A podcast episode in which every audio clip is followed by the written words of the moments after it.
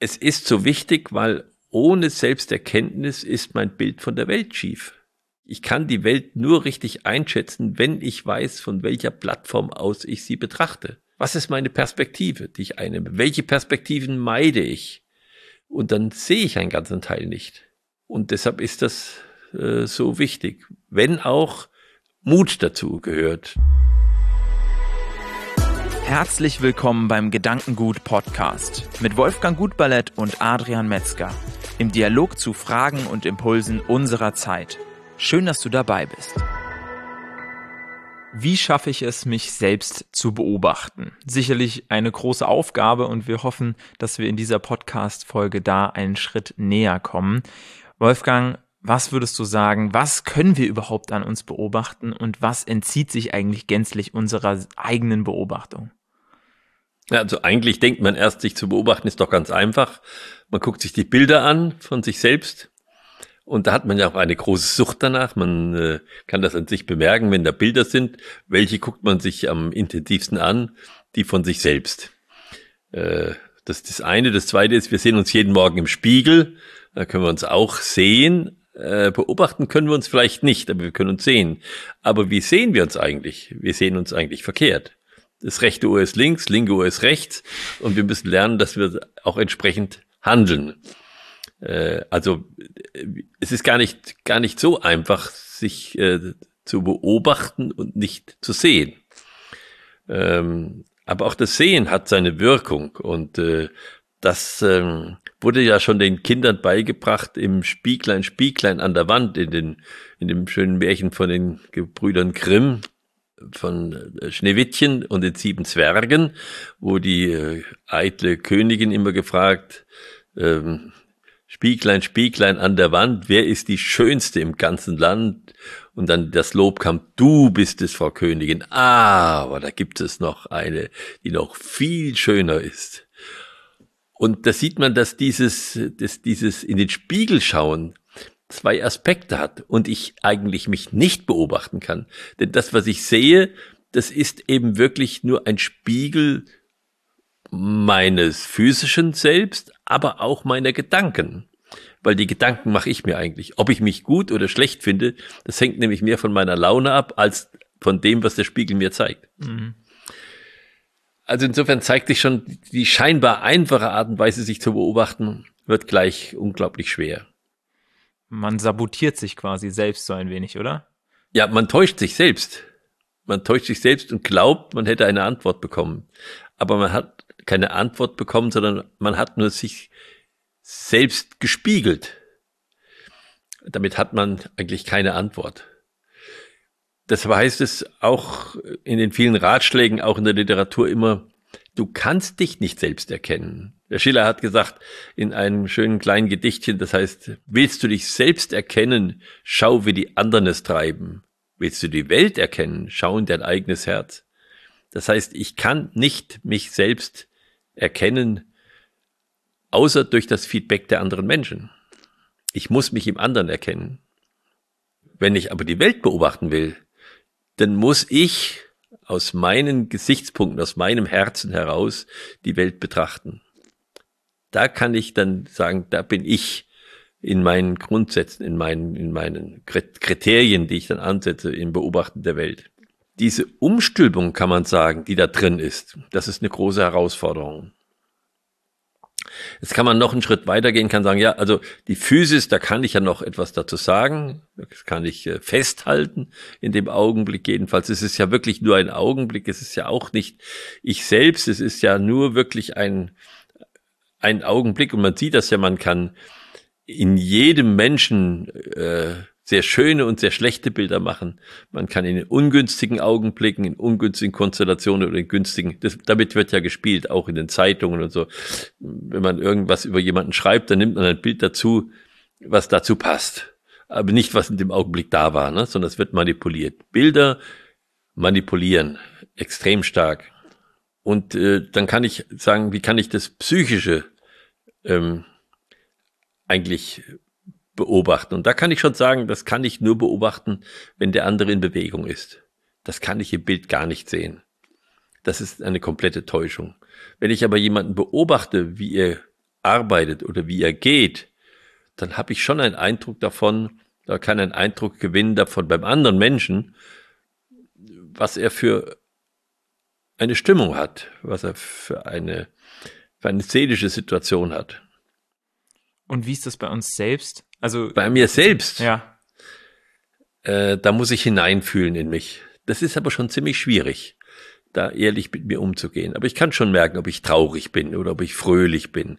Ich kann das auch, äh, also versuchen einfach zu manipulieren oder, oder darzustellen oder versuche fröhlich zu sein äh, und, und ärgere mich gerade und gehe raus und pfeife mir ein Liedchen oder so.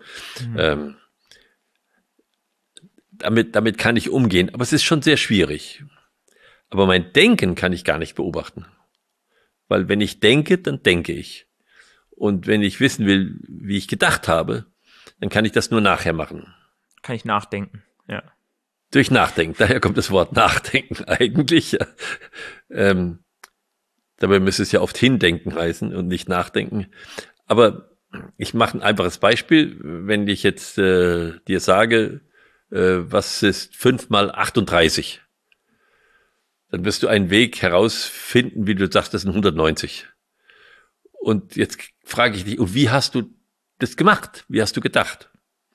Da kann man sagen, es gibt da drei verschiedene Wege. Entweder ich addiere 5 mal 38 dazu und komme dann bis zu diesen 190 oder ich sage äh, 5 mal 30, 150 und 5 mal 8 sind 40, also bin ich bei 190. Oder ich gehe her und sage, äh, 5 mal 40 sind 200 und 5 mal 8 sind 10 minus 100, 200 minus 10 sind 190. Also es gibt drei verschiedene Wege. Und jetzt ist die Frage, und wie hast du es gemacht? Da kannst du jetzt drüber nachdenken. Und da wirst du sehen, das ist gar nicht so einfach zu sagen, ja, wie, wie, wie habe ich es eigentlich gemacht? Das ist jetzt ein sehr einfacher Fall. Mhm. Ja. Und das gilt generell, äh, dass es nicht möglich ist, zu denken und gleichzeitig sich dabei zu beobachten. Früher als Kinder haben wir diesen dummen Spruch gesagt, wenn du denkst, gedacht zu haben, denkst du nur gedacht zu haben, denn das Denken der Gedanken ist gedankenloses Denken. Das habe ich immer als völlig unsinnig betrachtet, aber in Wirklichkeit ist es so, dass Denken der Gedanken ist gedankenloses Denken, weil in dem Augenblick darf ich keinen anderen Gedanken haben, sondern ich muss es wirklich nur beobachten. Mhm und dann habe ich keinen neuen Gedanken. Äh, ein, ein Mitarbeiter von Qualis, äh, unseres Forschungsunternehmens, hat ein sehr schönes Buch geschrieben über die Beobachtung des Denkens, wo er sehr intensiv sich mit beschäftigt hat. Was ist da möglich und wie geht das eigentlich? Und wie entsteht Denken? Also ich sage, wenn ich jetzt sage, stell dir ein Dreieck vor.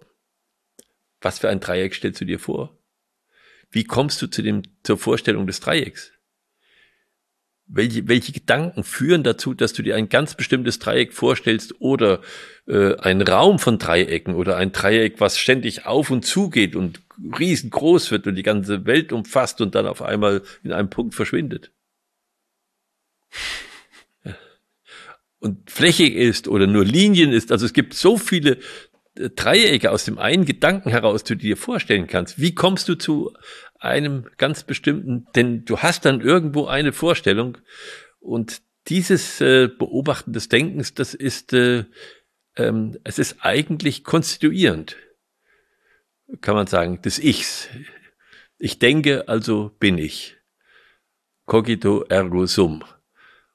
Und, äh, und trotzdem können wir das äh, nicht so richtig äh, festhalten. Ja. So, das ist die Beobachtung. Also ich kann schließlich sagen, ich brauche, um mich selbst zu beobachten, den Menschen. Äh, Goethe hat gesagt in Toccato Tasso, der Mensch erkennt sich nur im Menschen. Wenn er sich selbst betrachtet, so sieht er sich oft zu klein und nicht selten auch zu groß. Der Mensch, das hat er nochmal gesagt, erkennt sich nur im Menschen, nur in ihm weiß er, das Leben zeigt ihm, was er sei aber nicht, nicht diese Selbstbeobachtung. Das heißt, es braucht eigentlich immer andere Menschen um mich drumherum, um auch eine Selbstbetrachtung möglich zu machen. Es braucht äh, Kontraste und es braucht irgendwie ähm, mehr als, weniger als, äh, um mich selbst irgendwie einordnen zu können. Ja, es braucht Leben Und Leben äh, ist in Verbindung mit anderen Menschen. Äh, und es braucht nicht nur irgendwelche anderen Menschen, es braucht Menschen um dich herum, die den Mut haben, dir wirklich etwas zu sagen, also mit dir darüber zu sprechen. Es braucht Menschen, die Beobachtungsgabe auch haben und die sie auch in Sprache fassen können und die auch ein Gespür dafür haben, was sie dir jetzt sagen können, weil du kannst auch nicht immer alles vertragen und alles anhören. Und das ist, glaube ich, das, was die Menschen früher unter Freundschaft verstanden haben. Nicht einen Daumen nach oben und einen Daumen nach unten irgendwo anzuklicken, ja. Das hilft überhaupt nichts. Man braucht Menschen, die in der Lage sind, wirklich äh, sprachlich gut auszudrücken, was jetzt geschehen ist. Es reicht doch nicht, wenn die immer nur sagen, das war toll. Das ist keine Aussage, das ist auch nur so ein Daumen äh, nach oben und unten. Aber sich mit dem anderen auseinanderzusetzen, wirklich beobachtend und zu sagen, was du jetzt da gemacht hast, das hat in mir einen Eindruck erweckt, als ob das so oder so oder so wäre. Ja. Und wie bist du dazu gekommen oder was hat dich jetzt bewegt? Also wirklich da in ein Gespräch zu gehen. Das ist das, was wir dann heute halt Englisch als Feedback bezeichnen. Aber das Feedback, das ist so technisch, da steckt viel mehr drin. Äh, das ist etwas, was uns etwas verloren geht, äh, selbst zwischen Eltern und Kindern. Und äh, das ist etwas, was unglaublich wichtig ist für die Entwicklung eines Menschen. Um auch einfach, also nicht nur um, ähm, um in der Beziehung sozusagen unterwegs zu sein, sondern um auch sich selbst zu erkennen, sagst du. Also um auch, ähm, dass der andere einem nicht nur was sagt, was ihm nicht passt, sondern dass der andere einem was sagt, was ihm eigentlich egal sein könnte. Ja. Ähm, aber was er einem sagt, um etwas sozusagen um die eigene Perspektive und dafür braucht man sicherlich viele Begrifflichkeiten, muss da wortgewandt sein, ähm, um die eigene Perspektive so ja so lebhaft und ähm, realistisch wie möglich darzustellen, weil wie du es sagst, Daumen nach oben, äh, I like oder ich find's toll, äh, was auch immer, bringt der Person natürlich dann vielleicht Bestätigung, okay, ähm, aber nicht wirklich eine weitere Perspektive, die lohnend ist für sie einzunehmen und dementsprechend äh, ja sich sich selbst aus unterschiedlichen Perspektiven betrachten zu können. Ja, es hilft auch nichts, einen anderen zu loben. Äh, es gibt äh, der Spengler hat mal gesagt, äh, ich verbiete jedem, mich zu loben, weil wer sich erlaubt, mich zu loben, dem erlaube ich auch gleichzeitig, mich zu tadeln. Es geht eben nicht um diese Bewertung, es geht wirklich um Beobachtung und, und dem anderen zu spiegeln, in dem Fall, was man erlebt hat.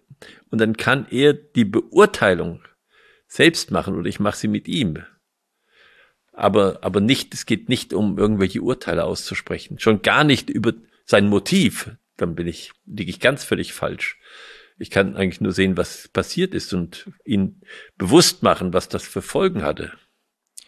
Wie schafft man es jetzt, den Rückschluss auf sich selbst wieder zu ziehen? Ist es möglich, andere, sage ich jetzt mal, darum zu bitten, einem so ein Feedback zu geben und vielleicht auch auf eine bestimmte Art und Weise sie zu bitten, damit sie wissen, was jetzt äh, von ihnen erwartet ist, sage ich jetzt mal, und das gegenseitig zu üben? Oder hilft es schon, anderen so eine offene oder sich gegenüber anderen in so eine offene Rückmeldung zu üben und dann kommt das automatisch zurück? Oder kann man seine, ja, wie soll ich sagen, die Ergebnisse aus seinem eigenen Wirken sich irgendwo anschauen und dann sagen, dass man da dann Rückschlüsse auf sich und seine Person ziehen kann. Wie, wie kommt man jetzt der Selbstbeobachtung wieder näher? Wenn man jetzt hm. sagt, man braucht die anderen, schaut man sich dann an, wie die anderen auf einen reagieren? Fragt man die anderen nach Feedback oder reagiert man so auf die anderen, wie man es von, ja, wie man sich wünschen würde, wie die anderen auf einen reagieren?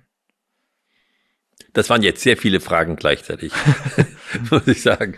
Ähm, ich würde mal so, es gibt, es gibt verschiedene Möglichkeiten. Es gibt eine Möglichkeit, die mal sehr, ähm, sehr modern war in Deutschland. Das war so etwa in den 70er Jahren. Das war die Gruppendynamik. Das heißt, man ist in sogenannte Feedback-Runden gegangen. Man hat geradezu das provoziert. Ich habe solche Sitzungen mitgemacht. Da wurde man in einen Raum gesetzt und äh, derjenige, der eigentlich der Leiter der Gruppe war, ist verschwunden und hat uns einen halben Tag alleine sitzen lassen. Und äh, dann entsteht Gruppendynamik. Und äh, das ist dann äh, interessant, wie man dann miteinander umgeht. Und dann kann man beobachten, äh, wie der oder der oder der handelt. Und äh, das sieht man beim anderen zuerst einmal meistens oder stört einem zumeistens das, was einem bei einem selbst stört. Das heißt, man kann eigentlich sagen, wenn, wenn jemand äh, sich über etwas ärgert bei einem, dann hat das was mit ihm zu tun. Also es gab in meiner Position immer mal Leute, die über mich geredet haben und Sachen erzählt haben, die nicht stimmten äh, und sie mir unterstellt haben.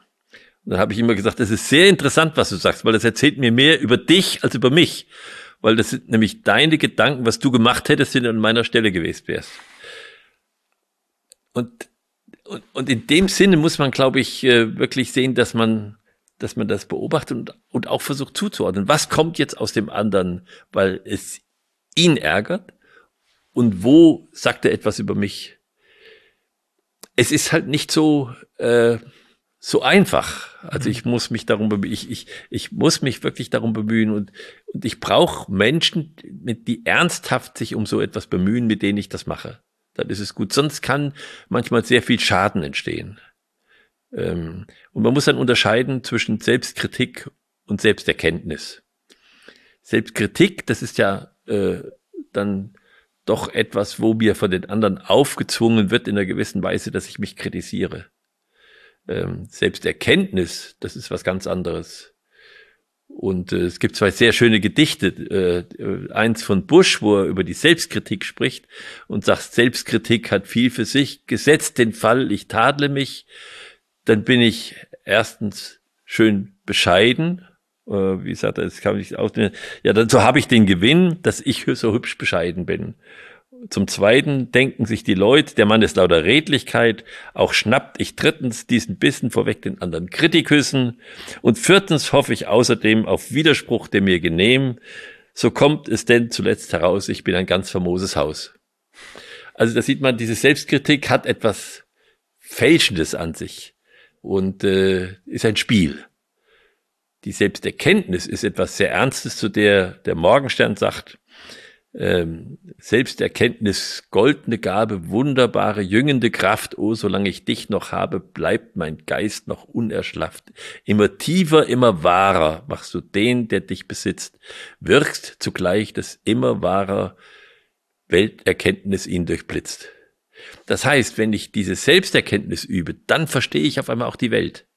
Also dieses, dieses sozusagen diese Lemniskate, die da entsteht, dass das eine ins andere geht, das ist, glaube ich, etwas, das wichtig ist, dass man das versteht.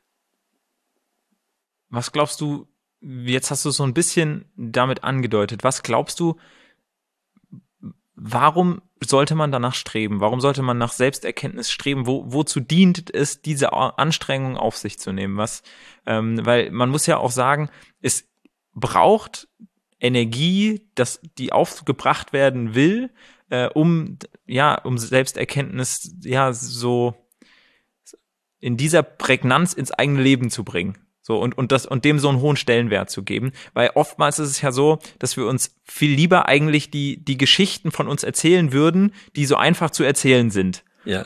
Und warum sollte man sich das dann angucken, was einem ja nicht so genehm ist manchmal? Willst du da noch mal was zu sagen, was, warum du danach strebst und warum uns das dann vielleicht dann doch wieder diese Kraft auch wert sein sollte.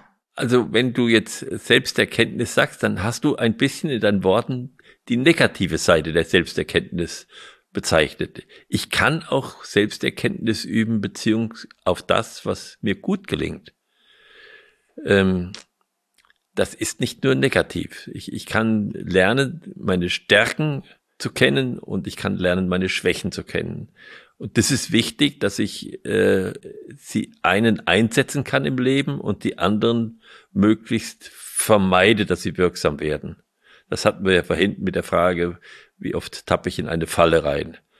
Es ist so wichtig, weil ohne Selbsterkenntnis ist mein Bild von der Welt schief. Und ich, ich kann die Welt nur richtig einschätzen, wenn ich weiß, von welcher Plattform aus ich sie betrachte. Was ist meine Perspektive, die ich einnehme? Welche Perspektiven meide ich? Vermeide ich?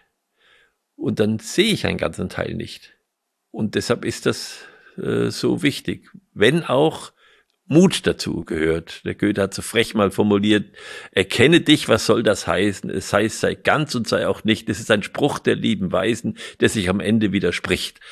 Also der war auch verärgert anscheinend über, über diese Art und Weise und mochte sie nicht und hat sich darüber ausgelassen. Vielen Dank, Wolfgang, für die Impulse. Es ist auf jeden Fall rübergekommen, dass äh, diese anderen Perspektiven von anderen Menschen und auch die eigene Perspektive zu kennen entscheidend dafür sind, dass wir mit der Welt lernen, auch umzugehen und ähm, auch bessere Einschätzungen von ihr vorzunehmen.